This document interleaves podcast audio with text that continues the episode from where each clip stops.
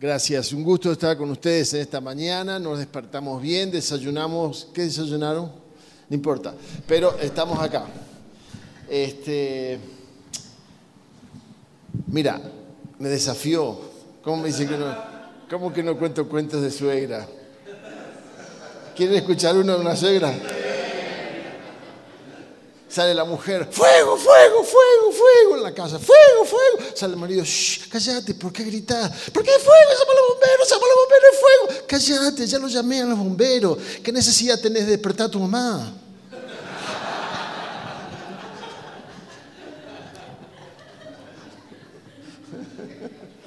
Ay, pobre la suegra, y bueno. Ay, qué bueno, son cosas necesarias. Este, vamos a hablar acerca de los hijos. Eh, en esta mañana tenemos, eh, nosotros damos un curso con mi esposa que más o menos dura unas seis horas. No vamos a estar seis horas, se lo prometo. Eh, vamos a tratar de hacer algo, solamente una sección. en este curso enseñamos cómo dar las órdenes a los hijos. Muchos padres fallan en hacer eso. Cachito, sácame la basura. Y Cachito, ¿qué está haciendo? Está en la computadora, ¿verdad? No está escuchando. Él escucha, pero no escucha. Y entonces nos enojamos y etcétera. ¿Qué pasa? Eh, damos mal las órdenes. Al dar las órdenes mal, tampoco se cumplen. Y eso nos irrita. Les hago una pregunta. Eh, supongo que acá todos tienen hijos, ¿verdad? Bien. ¿Cuántas veces tenés que decirle a tu hijo, le das una orden? Por lo general, eh, el, promedio, ¿no? Eh, ¿Cuántos de ustedes dicen la orden una vez y el hijo obedece? Levanta la mano. Una vez. Ok.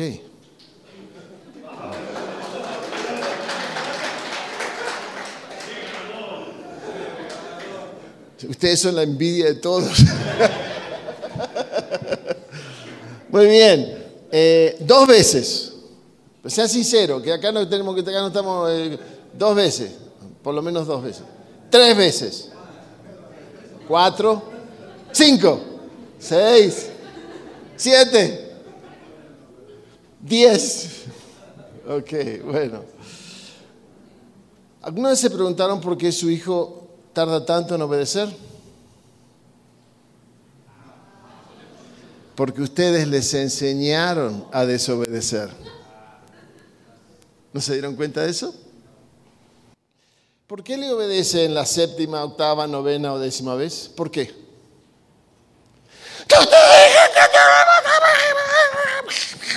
¿Sí o no? Y algunos que no tienen pelo no se le paran, pero de todas maneras, le salen los ojos, ¿verdad? ¿Qué es lo que pasa? El problema son consecuencias, ¿sí o no?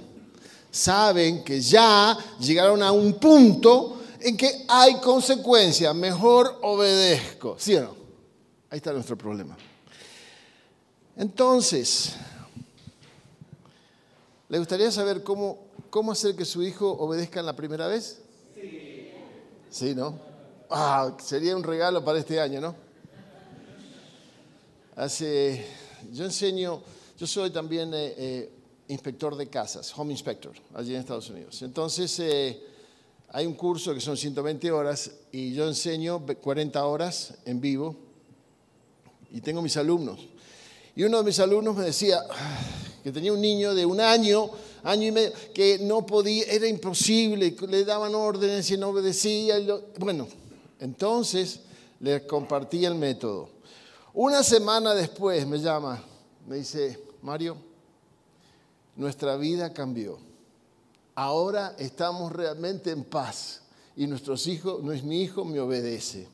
Un añito. Son muy vivos los chicos hoy en día. Hoy vienen ya preparados, ya vienen programados. Ok, ¿cómo hacemos? Rapidito, el tiempo corre.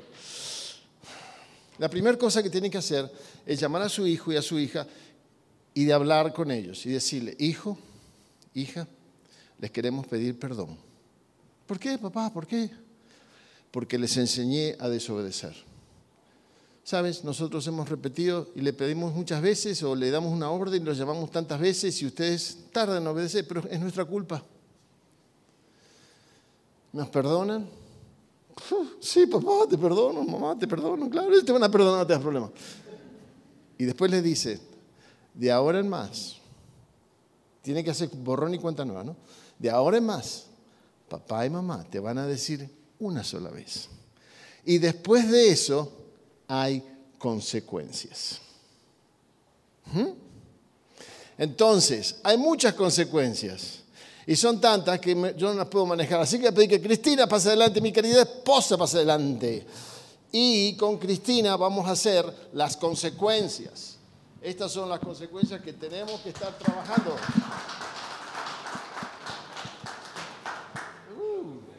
Las consecuencias.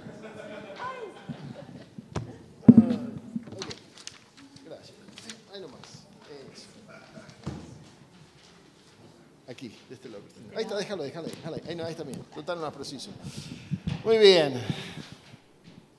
Entonces, cuando hablamos de consecuencia, hablamos de todas esas, es una caja de herramientas que tenemos nosotros para las consecuencias. Y vamos a hablar de esa caja de herramientas.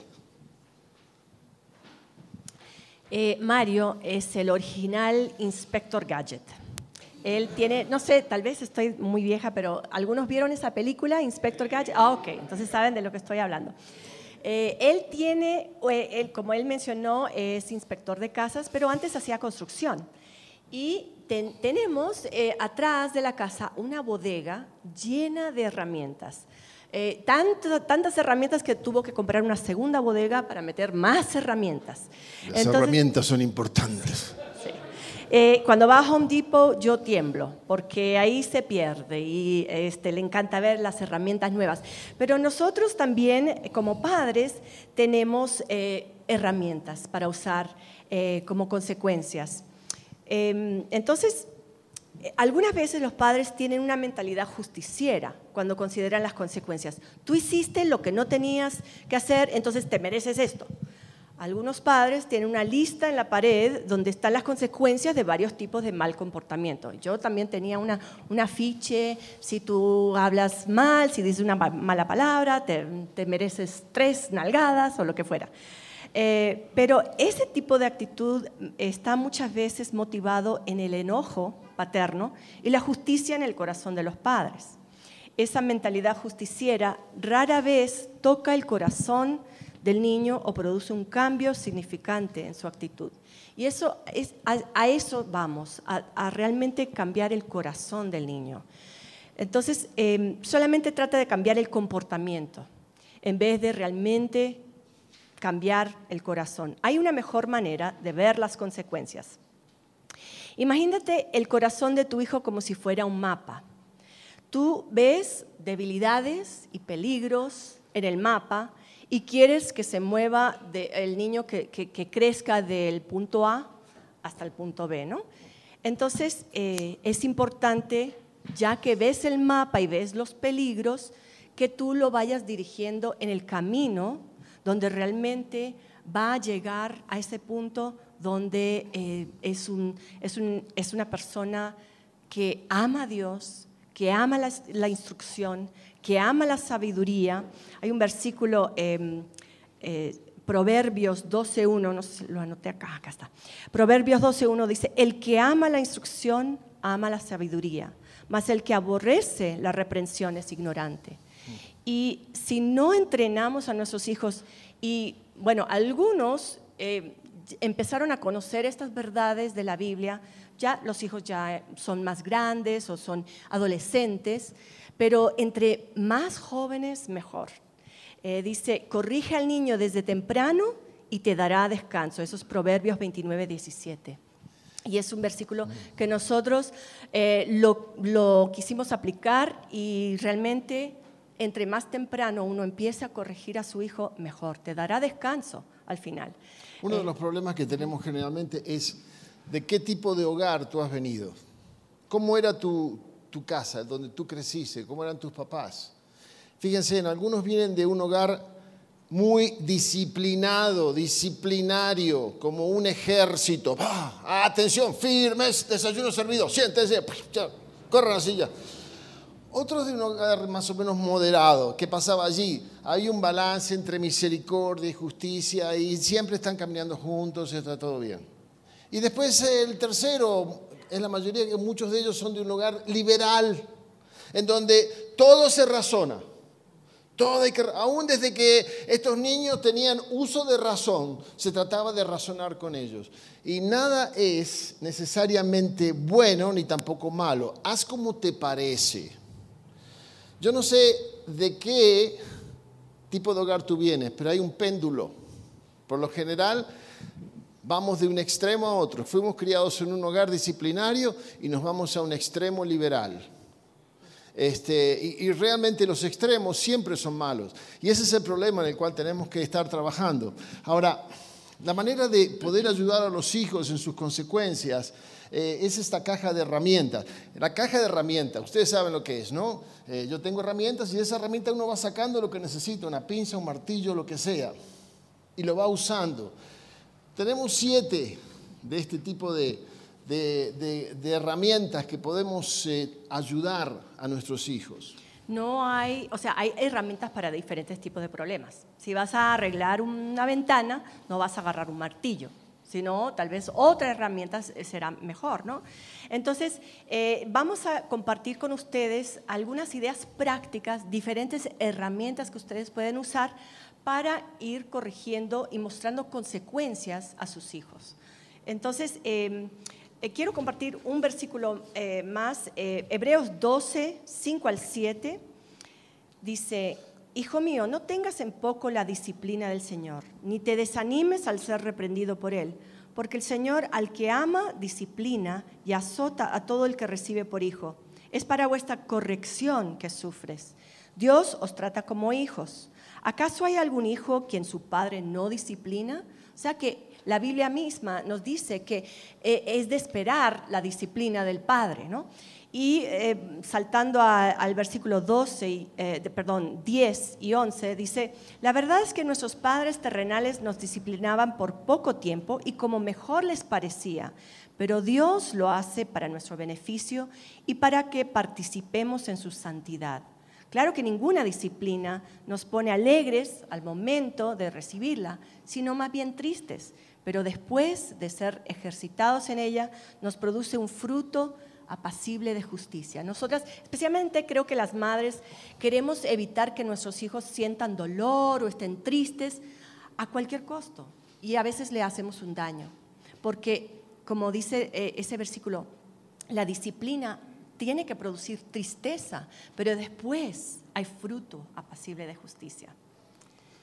Entonces, la primera herramienta es consecuencias naturales las consecuencias naturales eh, a, un acto. Las consecuencias naturales son una ayuda.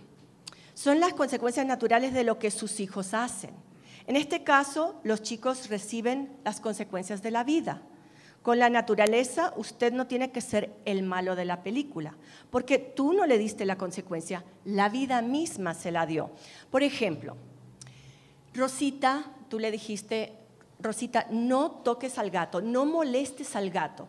Pero ella decide que quiere seguir jugando con el gato y bruscamente tratar al gato y el gato la araña. Entonces, eh, ¿qué pasa? Bueno, Guillermo deja sus botines de fútbol afuera y, y llueve y se mojan. Hay una consecuencia natural. Ricardo se olvida de llevarse un abrigo al parque y le da frío. Jenny, haciendo tonterías sobre sus patines, se cae y se lastima. Los padres hacen una decisión muy importante cuando ven las consecuencias naturales en sus hijos. Pueden ponerse del lado del hijo o del lado de la consecuencia. Si toman el lado de la consecuencia, entonces estarán diciendo cosas como, yo te dije, yo te dije que te iba a pasar, yo te dije que eso no tenías que hacerlo, ves, si solamente me hubieras escuchado. La clave para sacar el máximo provecho de la situación de las consecuencias naturales es ponerse del lado del hijo. Por ejemplo, simpatizando con su situación, diciendo, ay, ay, ay, eso sí que te va a doler. Oh, déjame verte. ¿Te das cuenta? No sos un juez. si no te pones a su lado. Ya él se acuerda que tú le dijiste, no te hagas problema, no tenés que recordárselo. Muchas veces la esposa le dice al esposo, te lo dije, pero bueno. Eso fue anoche, hoy estamos hablando de los hijos. Bueno, también, ok, volvamos. Entonces. Pero simpatizar con tu hijo en, en estas situaciones que les compartí te convierte en un director técnico o un consejero y como dijo Mario, ten cuidado de no empezar a sermonearlos cuando las consecuencias tocan a tu hijo. Algunas veces podemos hacer un comentario que pueda ayudar a tu hijo a conectar las consecuencias con la lección de la vida. Pero cuídate de no, que, que no sea un regaño. Si haces lo contrario, perderás el beneficio de la oportunidad y tu hijo pueda resistirse a recibir la lección.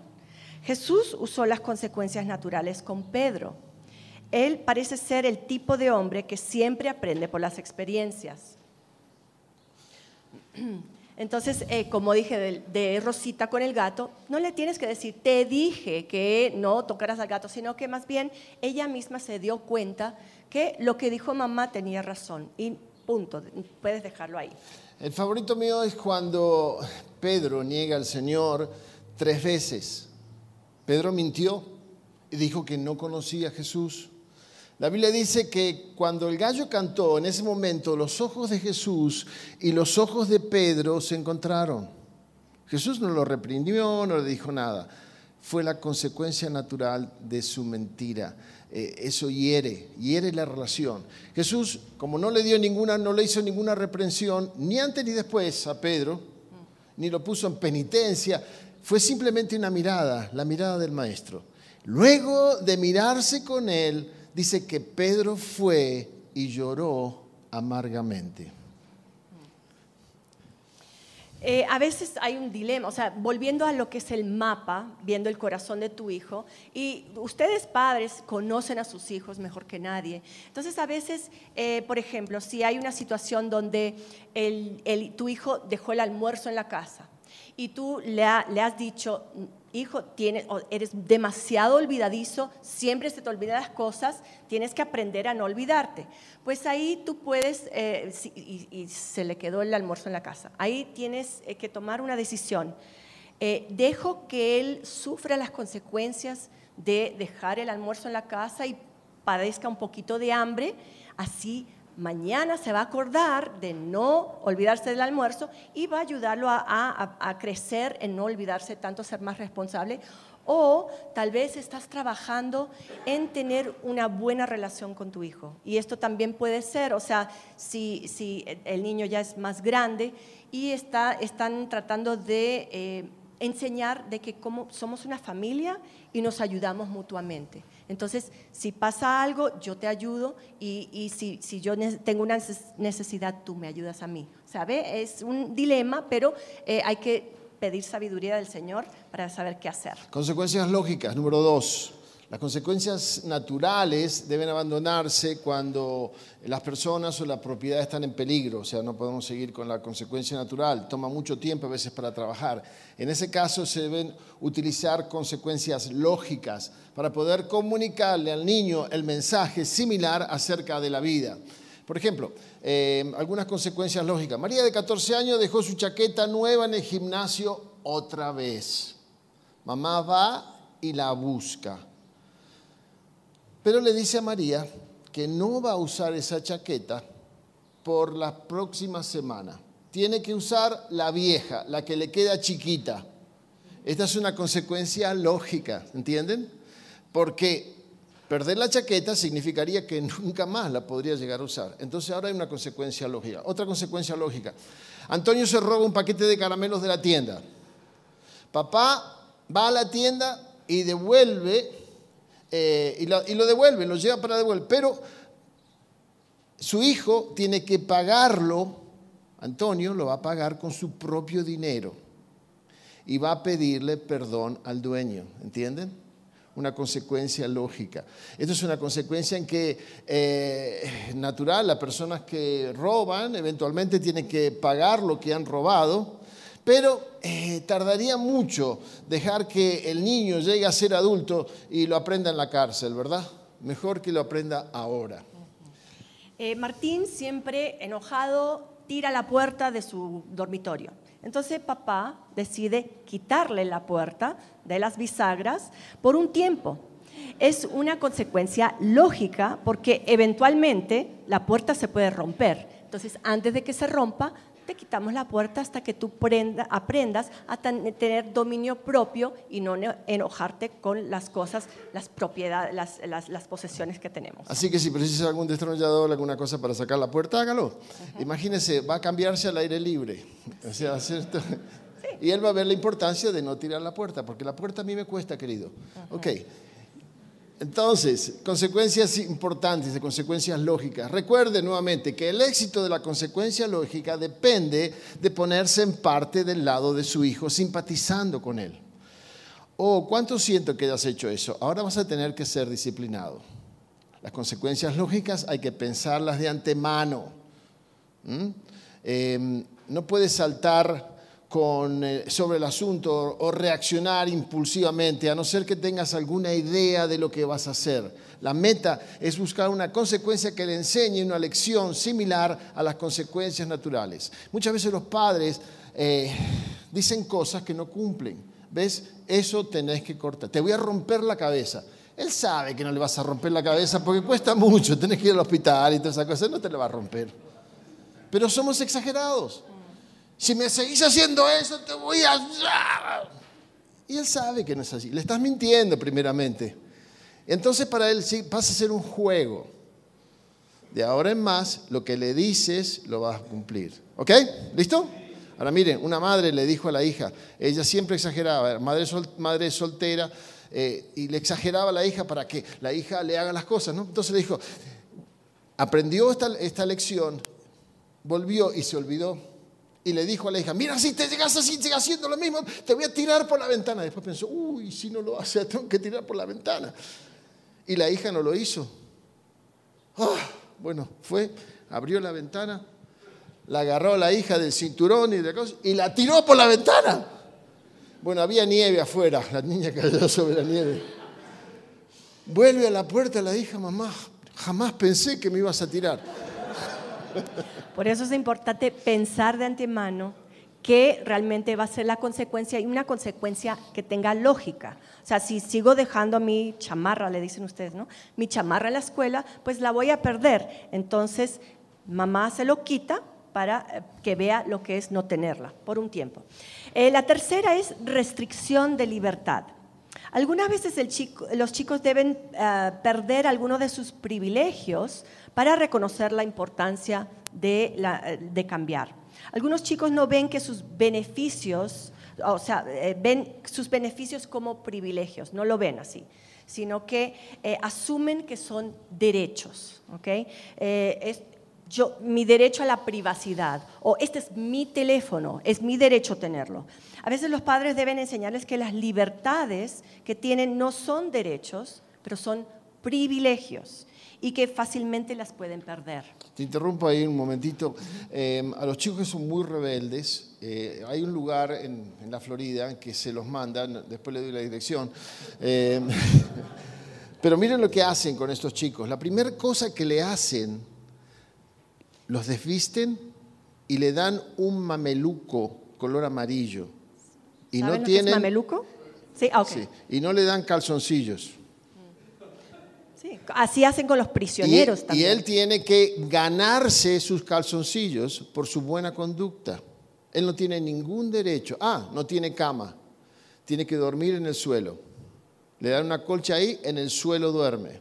Y él tiene que ir ganándose todo. Tiene que ganarse los calzoncillos, tiene que ganarse la cama, tiene que ganarse la ropa, tiene que ganarse el uniforme por su conducta. Oye, es una, una, lección excelente. Yo un día traté de hacer eso. Le dije a mi papá, yo tenía como nueve años. Le dije, papá, me voy de la casa.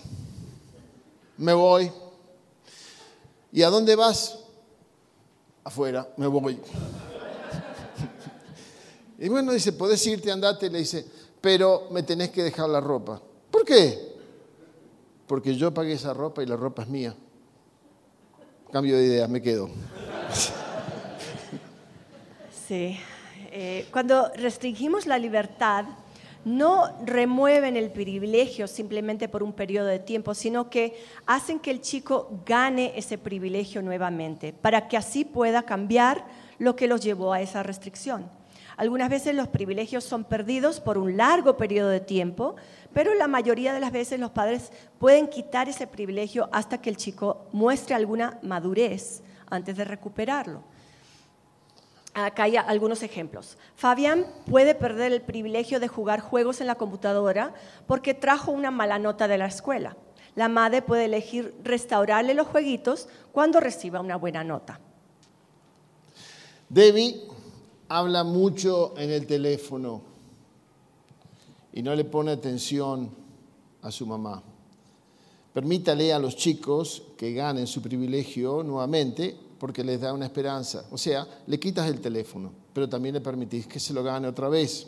Em, no importa el número de veces que tengas que corregirlo, pero hay que motivar al niño a cambiar. Algunas veces los padres ven señales de inmadurez e irresponsabilidad que indica que el chico tiene demasiada libertad.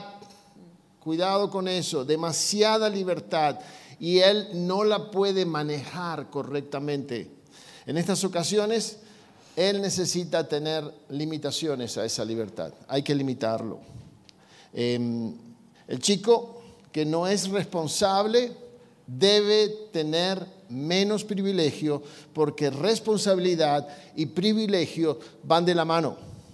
La clave de restringir, de restringir sus libertades específicamente es mostrarle cómo la pueden recuperar otra vez. ¿Comprenden eso? Eh, tenemos unos amigos en, nuestra iglesia que eh, esto estaba ocurriendo, que el chico pensaba que todo lo que él, era un, 16 eh, años, él tenía sus derechos de estar en su cuarto, hacer lo que quería, estar en su teléfono, tener su laptop, hacía lo que quería. Entonces la mamá, y no estaba, no estaba cumpliendo con sus responsabilidades. Entonces la mamá se sentó, hizo un contrato con él y dijo, por este mes no hay laptop, no hay teléfono, no hay, bueno, le, puso una lista de cosas y le dijo, cuando después de un mes, si yo veo esto y esto y esto, entonces te devuelvo tu teléfono. Si veo esto y esto y esto, y calificaciones en la escuela, y etcétera, y quiero que eh, hagas, eh, había un problema también de, vagancia, de, estaba muy de sobrepeso, le gustaba mucho jugar jueguitos en la computadora. Entonces dijo, quiero que empieces a hacer ejercicio. O sea, era como un plan total de salud mental, físico y espiritual. A veces los padres creen de que si le damos grandes consecuencias, entonces eh, ellos van a aprender rápidamente. Y en realidad no es así. Tiene mejor efecto el ir sacándole privilegios en cosas pequeñas que provoca que desarrollen un nuevo comportamiento y que haya cambios, las cosas pequeñas. Así que mira, ya no vas a ir nunca más allá. a veces somos extremos en, en, lo que queremos enfatizar y hacer, dar la disciplina. Vamos a las cosas pequeñas que son mejores. Número cuatro, mayor control de los padres. Número cuatro, mayor control de los padres. Eso significa que cuando el chico está fracasando en lo que él está haciendo, tenemos que intervenir. Si está trabajando, está fracasando, por ejemplo, en la escuela, está eh, en, en su relación con otros, la solución es que los padres se envuelvan más y le enseñen a su hijo cómo poder ser exitosos. Eh, sea ya los deberes en la escuela, sea el piano, sea manejando su propio dinero. Muchos chicos eh, no tienen la habilidad de poder ser exitosos, entonces necesitan que intervengamos. El mayor control de los padres es como un molde. A ver, eh, ¿cuántos alguna vez comieron flan, verdad? El flan se hace con un molde. Ese molde, mientras que ellos van creciendo, tienen un carácter débil, mientras que el carácter se va afirmando, los padres le están proveyendo una estructura en la vida a sus hijos. Entonces, mientras que los chicos crecen eh, a tener y empiezan a tener mejor y mayor dominio propio, los padres irán quitando sus propios controles, van quitando ese molde poco a poco hasta que él pueda afirmarse sobre sí mismo. Algunos padres cometen el error de darle a sus eh, adolescentes mayor control de sus propias vidas de lo que es saludable. Es precisamente en ese punto cuando es necesario que los padres intervengan para colocarlos otra vez en la vía. Hay algunos ejemplos en esto. A ver, por ejemplo, Pedro va al museo con sus padres, pero como no puede dejar de tocar todas las cosas, el padre lo agarra de la mano y lo lleva de la mano hasta que él aprenda a no tocar. Claro que esto va con las edades de los chicos. Según las también. edades. Daniel, por ejemplo, se distrae mucho en hacer su tarea. Entonces, eh, no puede hacer la tarea en su dormitorio, sino que tiene que ir a hacer la, la tarea ahí en la cocina donde mamá puede verlo. ¿Se dan cuenta? Susanita eh, no tiene el hábito de obedecer rápidamente cuando se lo llama, si se le dice algo. Entonces, no se le permite que vaya de compras con la abuela todavía porque no sabe obedecer. ¿Entienden? Consecuencias. Esteban tiene su propio celular y como mostró que no tenía dominio propio, se la pasaba chateando y texteando y no hacía la tarea, se le quita el teléfono. ¿Comprenden? Entonces, Número 5. Castigo físico. Eh, hay dos extremos cuando tratamos el castigo físico. Por un lado, eh, como eh, algunos dicen que el castigo físico es la bala de plata de los padres, que siempre se debe usar y que si no usan eh, la vara, entonces no son tan espirituales como otros padres. Por otro lado, otros dicen que si castigan a su hijo físicamente, van a terminar siendo violentos y dañarlos emocionalmente como mencionó Mario al principio, o sea, muchas veces eso, nuestra manera de ver lo que es el castigo físico tiene que ver como cómo nos criaron a nosotros. O sea, no, mi papá me daba una pela y yo salí bien, así que yo también puedo hacer eso. Pero no necesariamente es el caso. Eh, pero tenemos que tener un balance y es una de las herramientas en toda la caja de herramientas. Una cosa importante en esto es que cómo hacemos y, y- y administramos el castigo físico. Voy a- leerles algunos pasajes. Proverbios 29, 15. La vara y la corrección dan sabiduría, pero el muchacho consentido avergüenza a su madre. Proverbios 22, 15. La necedad está ligada al corazón del muchacho, pero la vara de la corrección la alejará de él. Proverbios 23, 13. No rehuses corregir al muchacho, porque si lo castigas con vara, no morirá. La palabra nos habla de un castigo físico. El problema es este. Entramos en, cuando pensamos en el castigo físico, muchas veces el problema es cómo es que administramos ese castigo. Cuando lo normal que vemos en todos lados es que todos hemos sido, posiblemente en algún momento eh, hemos caído en eso, es que castigamos, disciplinamos con ira, ¿sí o no? Me cansaste, ya no aguanto más. Mi mamá me decía, me sacaste de las casillas. Yo no sé dónde quedaban esas casillas, pero te aseguro que cada vez que yo las sacaba de esas casillas, mejor que empiece a correr porque me daba, ¿no? Eh, y ese es el punto. Yo crecí en un lugar, mis padres siempre me disciplinaron con ira, con venganza. Y posiblemente tú también en algún momento, ¿no? Y eso es lo que transmitimos otra vez a nuestros hijos. Ahora, si vamos a administrar el, castigo físico, vamos a diferenciar. La palabra castigo es por venganza, la, la palabra eh, instrucción es lo que queremos hacer. Queremos disciplinar. Te voy a disciplinar, no te voy a castigar. La Biblia dice que el castigo es para los impíos, es para destrucción. Pero Dios al que ama disciplina. Por eso Dios nos disciplina a nosotros para que seamos mejores. Pero la disciplina se echa con amor. Por ejemplo, mi hijo hizo algo mal. Yo le di la orden, él desobedeció. Yo la llamo y la llevo, lo llevo, la llevo a, a mi cuarto o al trono blanco, ¿verdad? Este, algunos tienen otros colores, pero el nuestro es blanco. Eh, y ahí hablamos, es el toilet. Eh, o sea, y ahí hablamos. Entonces le digo, papá te dio una orden, tú desobedeciste, ¿verdad? ¿Qué te dijo papá? Que tenía que sacar la basura. ¿Y la sacaste? No. Bueno, entonces ahora te voy a disciplinar. ¿Cuánto me vas a dar? Eh, algunos padres disciplinan con una paleta, otros con el cinturón, otros con la, con la chancleta, otros con lo que encuentren. La, Biblia habla de vara, ¿Por qué? La vara es algo finito, lindo, una tacuarita, una de esas, ¿no? Una cañita, ¿no? Finita, pica. Em, no es para pegarle en cualquier lugar del cuerpo. Muchos padres le pegan bofetazos a los hijos, le, le jalan el cabello, le tiran la oreja, los patean, lo que sea. No, no, no. Dios le dio un lugar al ser humano para ser disciplinado y es en el lugar donde tú estás sentado ahora. No es la silla, es donde tú te sientas, que tiene ahí. Entonces, ahí le dices, le bajas, que tu hijo se baje el pantalón, le dejas eh, su, su, su ropa interior por modestia, ¿no? pero, y ahí que, si es chiquito, que se, que se, que se acueste sobre tu rodilla y ahí le das. Si es grandote, mejor que, se, que solamente que se, se doble.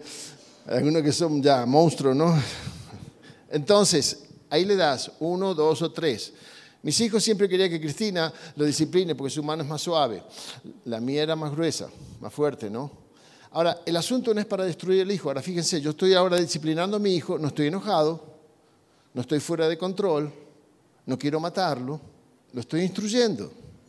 Le doy los tres. Antes le digo, si llegas a gritar o a llorar, mejor dicho, te voy a dar un bono.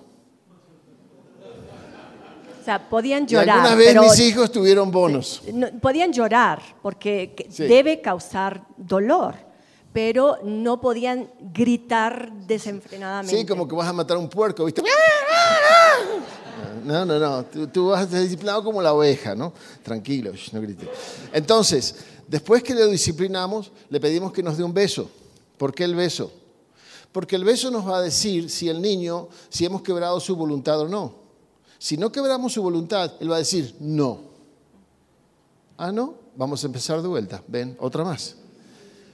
Yo he tenido que hacerlo con algunos de mis hijos una o dos veces más, hasta que quebré su voluntad y me dio ese beso mocoso.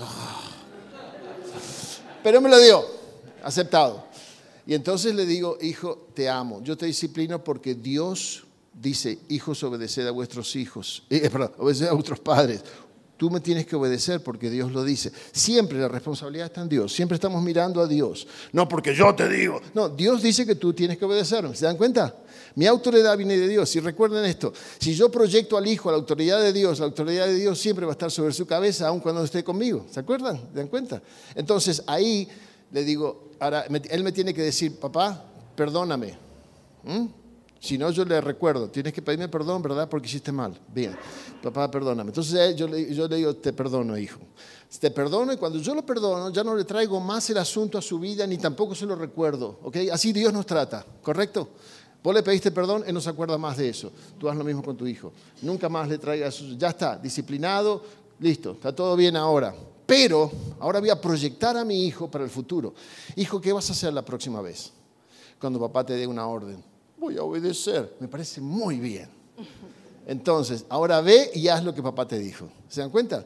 Ya, lo hizo la primera vez. Todo esto es, cuando yo le di la orden, él no quiso obedecer, entonces yo lo llevé directamente al baño. Ya consecuencias directas. ¿Entienden? La próxima vez que le des la orden, va a pensar, oye, la vez pasada me fue mal porque no obedecí. Y no estaba enojado mi papá. ¡Wow! ¿Se dan cuenta? Entonces van a comenzar a obedecer rápidamente. Tienen que afinar el violín todas las veces que van a tocar, ¿ok? Eso se desafina. Así que sean consecuentes y van a ver qué hermoso es el resultado. Y no quiero avergonzar a nadie ni nombrar nombres, pero uno de nuestros hijos, eh, Mario siempre le preguntaba, ¿por qué papi te disciplina? Para ser sabio. Me acuerdo como si fuera ayer. Para ser sabio. Y ese era, ese era, Alex. Sí. Y sí, este es sabio, Alex, sabio. Muy bien, Alex, sí. Está bueno, está bueno. Entonces, em, la conclusión es que el castigo físico es, la disciplina física, mejor dicho, es una herramienta más en esa caja que tenemos. Em, hay estudios que indican que la disciplina física eh, puede provocar una alteración emocional en los chicos cuando se hace mal, cuando se hace con ira. Y tal vez ustedes tienen heridas todavía que lograron cuando estaban creciendo y fueron mal disciplinados por sus padres. No repitamos la misma cosa a nuestros hijos. Ahora, em, si usted tiene problemas con la ira, no, podría, no creo que sería bueno que usted use esta herramienta. Tendría que aprender a controlarse a usted mismo primeramente. Em, hay muchas, puede usar todas las otras consecuencias, excepto esta, porque es importante que usted esté en control de sí mismo.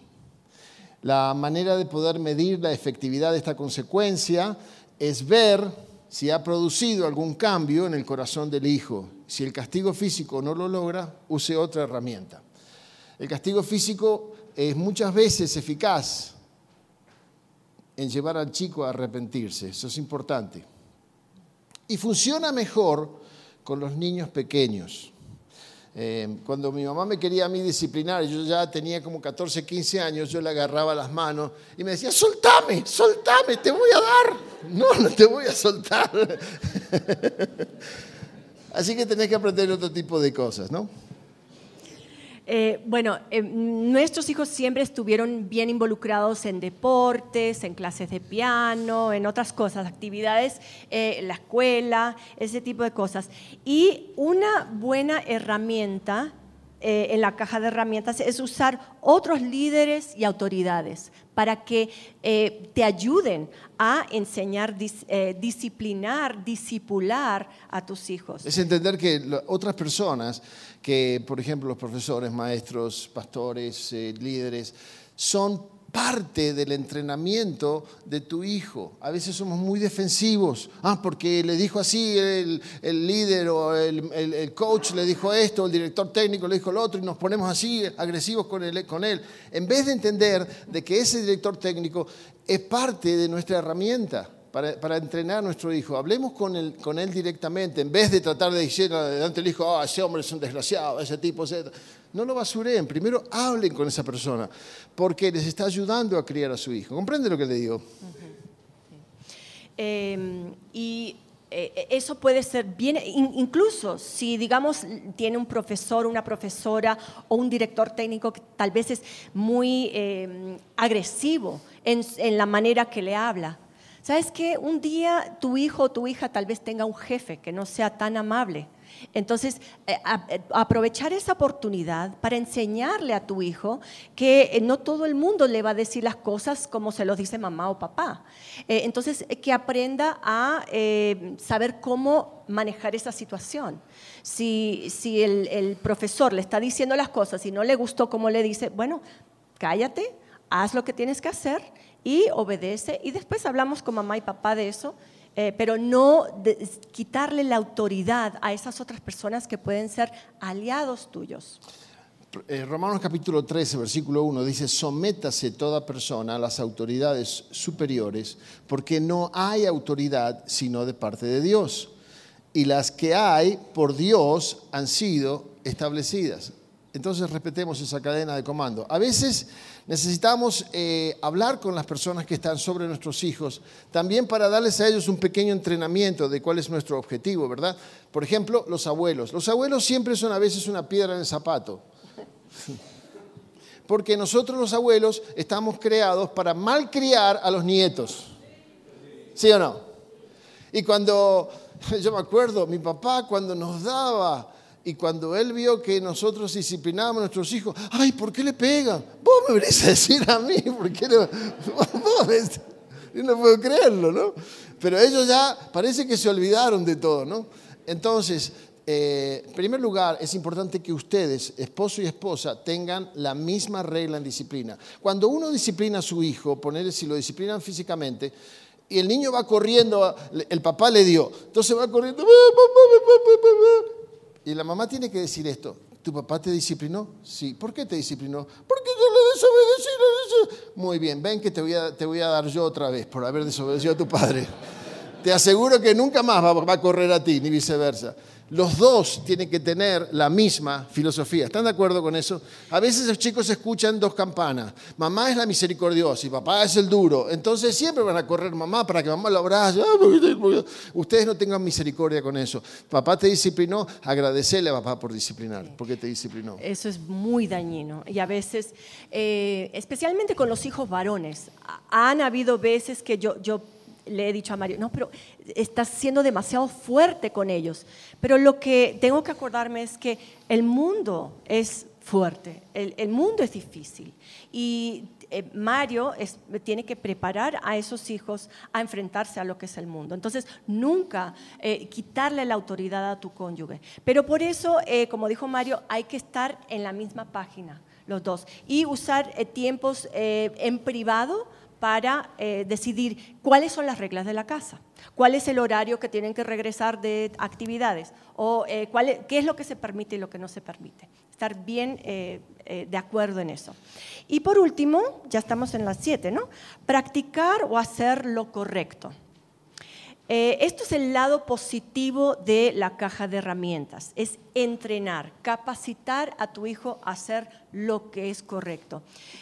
algunas veces los padres alza las manos y dice, yo traté de todo, no funciona nada, bueno, él no va a cambiar. Aquí nosotros podemos motivarlos en que, que el chico haga algo positivo. Eh, algunos chicos necesitan ser forzados a hacer las cosas correctamente una y otra vez. De hecho, las consecuencias de actuar mal debería ser actuar correctamente, como dice en Efesios 4:28. El que hurtaba, no hurte más sino trabaje haciendo con sus manos lo que es bueno para que tenga que compartir con el que padece necesidad.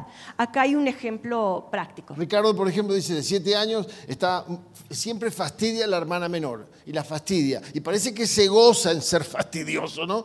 Este, y las consecuencias parece que no, no lo afectan. La madre entonces decide que Ricardito tiene que hacer tres cosas buenas para su hermanita. Cabe tres cosas buenas. Entonces, ella le repite esas consecuencias todos los días. Clarisa, por ejemplo, de cuatro años, eh, se sale corriendo de su mamá en el supermercado. Como consecuencia, la madre practica la regla de que venga cada vez que ella es llamada por el resto del día. Cada vez que te llamo, tú tienes que venir.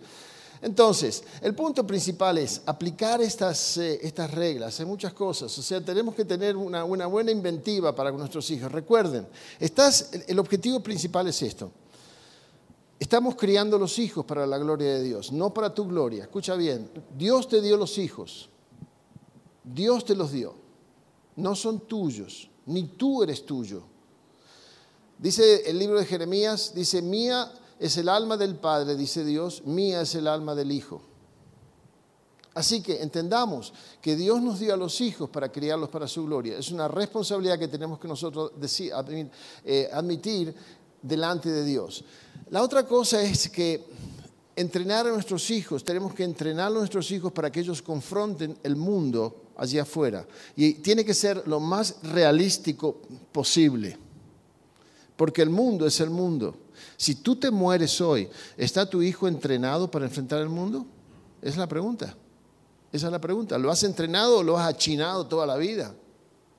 Y no, no le has enseñado que ah, tiene que trabajar para conseguir cosas. Hay, hay chicos que llegan a los 18 años y no saben lo que es trabajar. Bueno, porque los padres le dieron todo. Mira, dale a un puerco todo lo que quiera y a un niño todo lo que quiera vas a tener un buen puerco, gordo y listo para comerlo, y un mal niño. Él tiene que aprender cuáles son las responsabilidades de la vida. Y cuanto antes, la Biblia dice en Proverbios, bueno les al joven llevar el yugo desde su juventud. Es bueno, es bueno.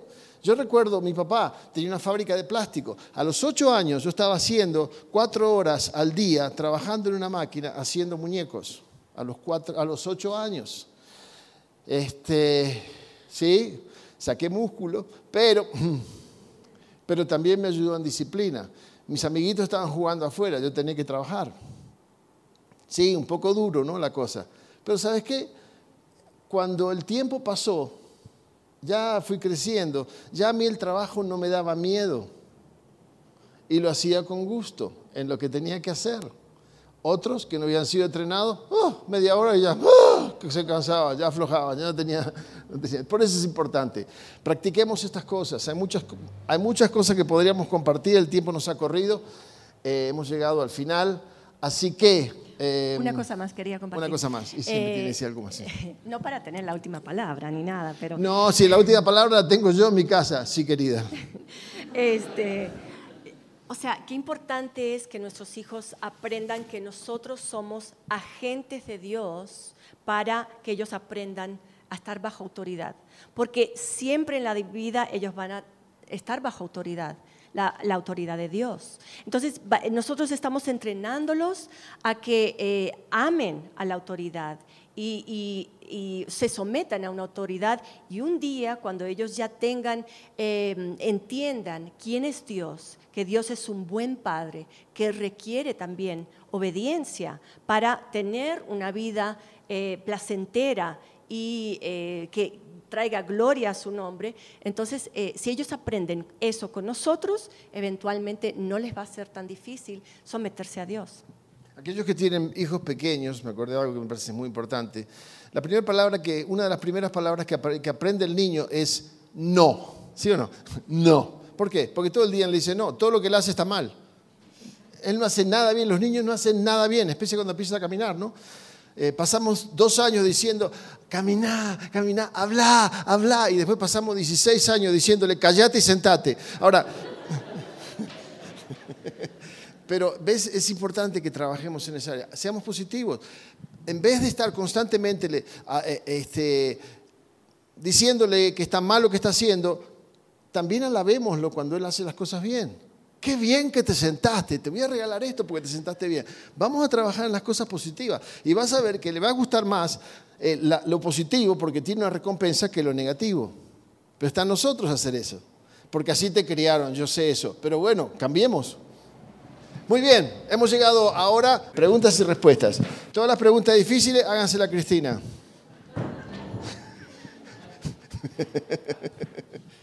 Come on, babe.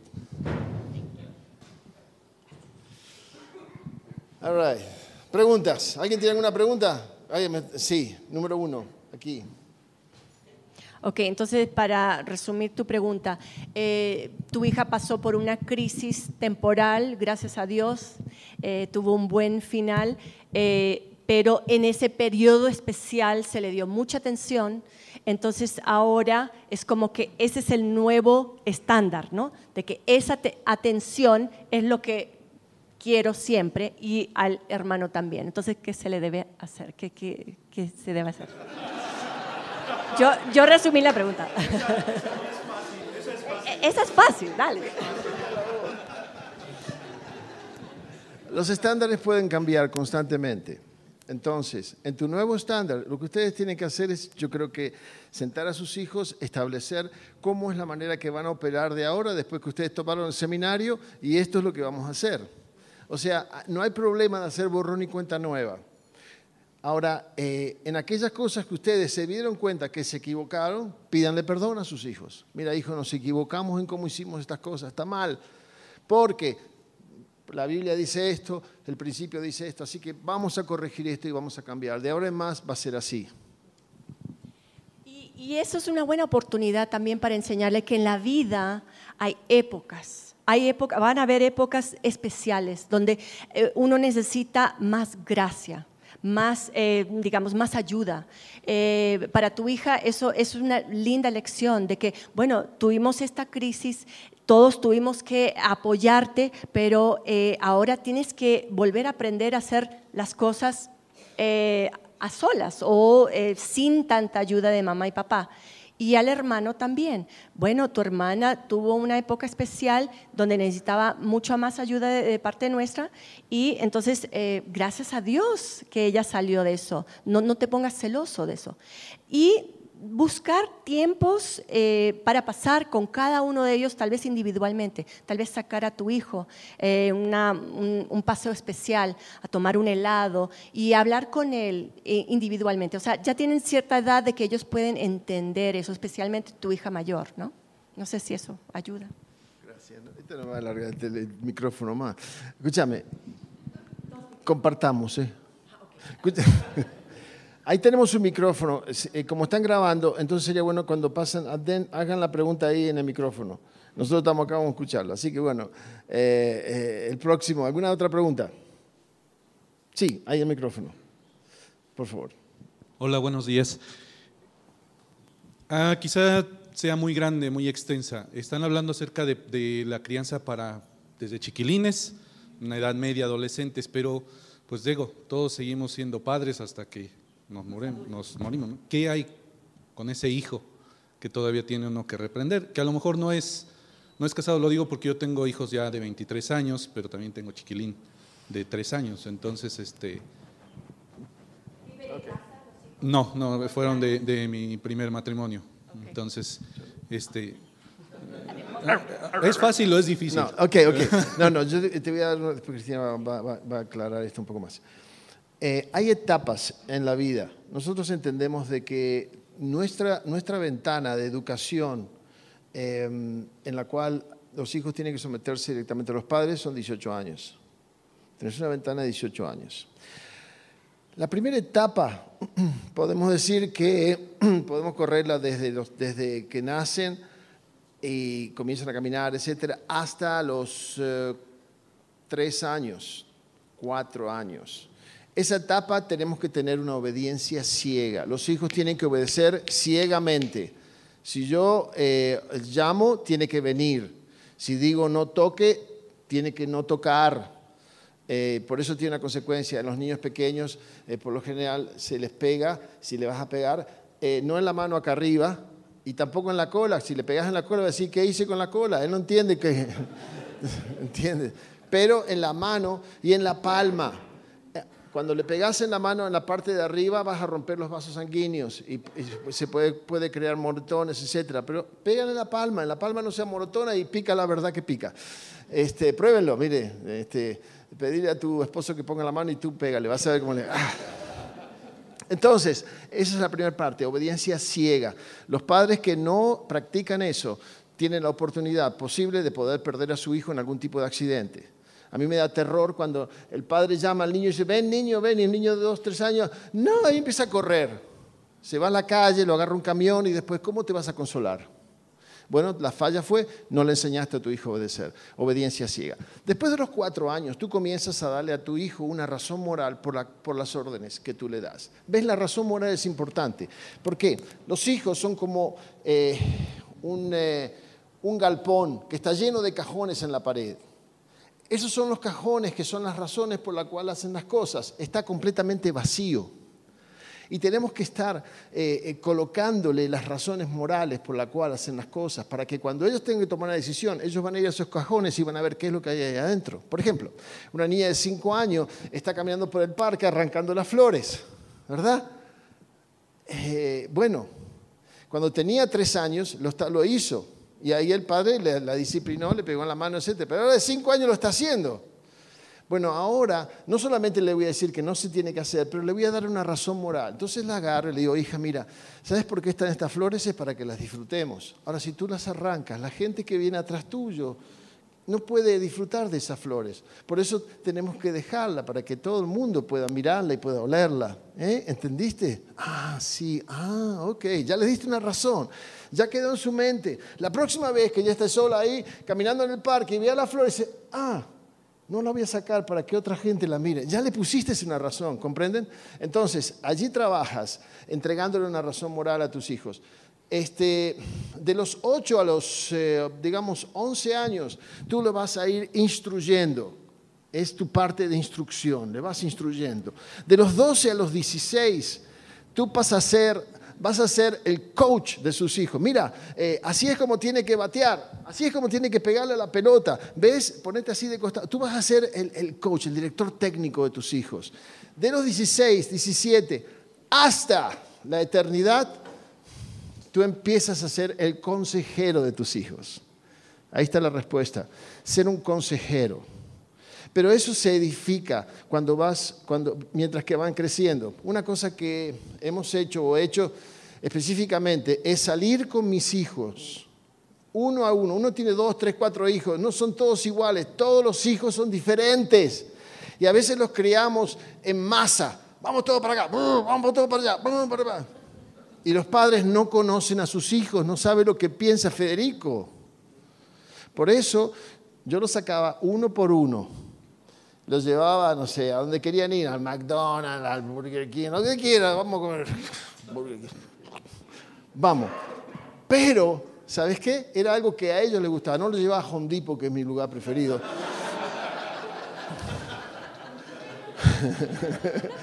y todos estaban, todos ya sabían su turno, porque eran seis, ¿no? No, me toca a mí, No, ya sabíamos quién le tocaba. Entonces salíamos, íbamos, pasaba un buen tiempo. Yo antes hablaba con Cristina, Cristina, ¿cuál es el problema con este número niño, número cinco? Entonces, entonces dice, bueno, el problema con él es que le saca las crayolas a su hermanita y se están peleando. Ok, perfecto, vamos. Entonces yo salía y ahí nos sentábamos a comer. Y dice, ¿cuál es tu problema con tu hermanita Michelle? ¿Por qué le estás sacándolo? ¿Qué, pasa? Que, no, papá, porque ella me saca la crayola y yo no puedo pintar y me la saca toda. A ver, hijo, ¿qué podemos hacer para arreglar este problema? ¿Qué podemos hacer? Hmm, bueno, yo le puedo regalar una crayola. Me parece una excelente idea. Vamos entonces, tú regalas una crayola para que ella tenga la suya para jugar y así no te molesta. Sí, voy a hacer eso. Y ahí está. ¿Y cuál fue el resultado de eso? Excelente. O sea, eh, o sea, tener en mente lo que dice en Deuteronomio 6, ¿no? Que, o sea, aprovechar cada momento que uno está con los hijos, cuando vamos por la calle, cuando caminamos por acá, cuando se, cuando se levantan, cuando se acuestan, pero usar esos tiempos de instruirles, ¿no? Eh, individualmente también. Eh, y volviendo a tu pregunta, es bien importante con los hijos adultos, como dijo Mario, ser más bien un consejero amigo, no, eh, no sé la palabra en español, enable. O sea, no, ¿cómo se dice, Lalo? ok, eh, enable them. Eh, o sea, facilitarle, digamos, si, si cometen errores o hay cosas que ellos están, no han aprendido a hacer bien, a veces nosotros queremos salvarlos de esa situación. Le pagamos la cuenta que no pagó, le arreglamos el auto después de que fue irresponsable, lo que fuera. Entonces, en vez de eso, eh, con los hijos adultos, eh, dejar que esas consecuencias naturales eh, hagan, tengan su efecto, ¿no? Y decir, wow, hijo, qué, qué, mala pata, o sea, qué, qué lástima, me, me duele que tengas que pasar por esa prueba. Pero así es la vida, ¿no? Entonces, eh, sí. Como dice el francés, se la vi. Así es la vida. Muy bien, no sé si te respondimos la pregunta, pero bueno. ¿Alguien más? ¿Alguna otra pregunta? Sí. Hola, hola. Eh, mi hijo tiene este, ya 21 años, pero se puede decir que toda la vida no llevó reglas, no supo vivir en orden, pues, como se podría decir. Y ahorita pues no sé cómo corregirlo, no sé si, bueno, ya no pueda hacer mucho, solamente darle efectivamente los consejos y pues dejar que la vida solito lo enseñe, ¿no? Porque ya que conmigo este, no, no, no, no se llevaron a cabo muchas cosas por ignorancia, porque no sabía ser madre, pues ahora pues esperar los golpes ¿no? que tiene que recibir de la vida. O cómo ayudarlo, realmente estoy confundida. Mm, ok. La primera cosa que tenés que eh, hacer em, es orar. La oración es el arma más poderosa que Dios nos ha dado. Así que orá y entrega a tu hijo a Dios. La oración del justo, dice Santiago, puede mucho. Y tu oración puede cambiar la vida de su hijo. Mira, yo conozco una madre eh, de, mis amigos. Eh, ella oró fielmente por sus hijos cada día y a veces días enteros. Eh, las nenas le salieron bien. Tenían dos nenas, ¿no? Y los hijos, todo torcido. No había uno derecho. Pero la oración fiel de su madre fue enderezando esos hijos. Eh, uno era uh, jugador, eh, burrero, porque al principio iba drogadicto, iba gastando plata por todos lados. un desastre, un desastre por todos lados. Eh, básicamente, dos de sus hijos hoy día, ya por años, son misioneros y, están, y directores de misiones. Y otro, bueno, conoció al Señor y sirvió al Señor, está en su presencia ahora. Pero digo, la oración de la madre puede mucho. empezá orando. Ya tu tiempo de instrucción eh, pasó, pero no de influencia. Entonces, eh, Dios te va a abrir puertas. Eh, lee proverbios, comparte cosas sabias con Él.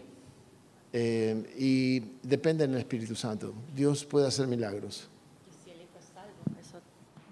¿Tu hijo ha aceptado a Cristo como su Salvador? Ok. Entonces, o sea, el Espíritu Santo en él va también a hacer su obra en él. Entonces tú ora fielmente por él, que, que, Dios haga los cambios y los transforme. Sí, Bien, bien. ¿Alguien más se atreve a preguntar algo? Hable ahora, calle para siempre. Una pregunta más. Ok, perfecto. Levanté un poquito más el micrófono porque no te escucho bien. Sí, sí, sí. Eh, vamos con todo. Este, bueno, tengo dos hijos, este, eso no lo mencioné. Uno tiene 12 años. Este, es otro caso, finalmente.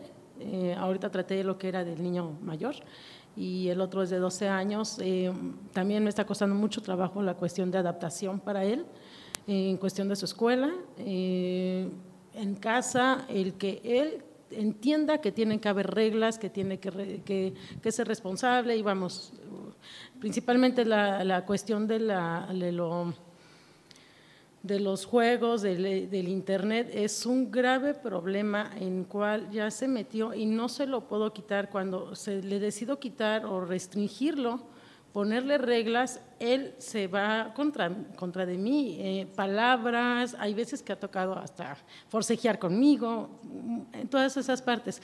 Eh, yo hay veces que prefiero dejarlo con tal de evitar llegar a más. ¿Por qué? Porque son faltas de respeto graves que, y resentimientos que a la larga pues generan problemas, ¿no? Eh, hay veces que decido dejárselo, yo tengo problemas de salud, eh, lo cual me impide o me hace hasta cierto punto ser, este, mm, hacer caso omiso de esto con tal de sentirme mejor. Es muy importante mi estado de salud, mi estado emocional, para que yo pueda estar mejor en cuestión de salud. Si yo me altero, si cuestiones así, eh, empiezo mal yo. Entonces, por otro lado, también como que evado por esa parte con tal de estar, pues yo también en cuestión de salud mejor. Sí. vemos este problema más y más, o sea, la adicción a lo que son los juegos de internet, en el teléfono, todo eso. Entonces, es, es difícil, es una situación difícil, pero tú eres la adulta, tú eres la que controlas en la casa el internet, no sé, acá, si... si ¿Quién lo paga? Sí, ¿quién lo, tú lo pagas. La computadora tú lo pagaste, tú lo compraste. Entonces, eh, tal vez ah, decirle, bueno, vamos a, vamos a poner un límite cuántas horas puedes hacerlo por, eh, eh, por, por, día o lo que fuera. O después de hacer ciertas cosas, entonces te permito jugar una hora o dos horas o lo que fuera, lo que usted decida. Pero entender que em, si él se enoja con eso o no está agradecido por lo que le has permitido hacer, entonces se lo quitas completamente. Eh, tenemos un sobrinito que eh, también es, o sea, si no está jugando eh, en la computadora, está enojado, aburrido, mm, o sea, frustrado. Entonces, cuando él viene a casa, una cosa que cuando mi hija Emily lo cuidaba, decía, bueno, vas a poder jugar por cierto tiempo y cuando yo digo basta, tienes que decirme gracias con una sonrisa. Y si no, si tú no estás contento con una sonrisa y me dices gracias, entonces mañana ya no puedes jugar nada. En todo el día no te voy a dejar jugar. o sea, pensar eh, que él entienda que eso es un privilegio, no es un derecho que él tiene.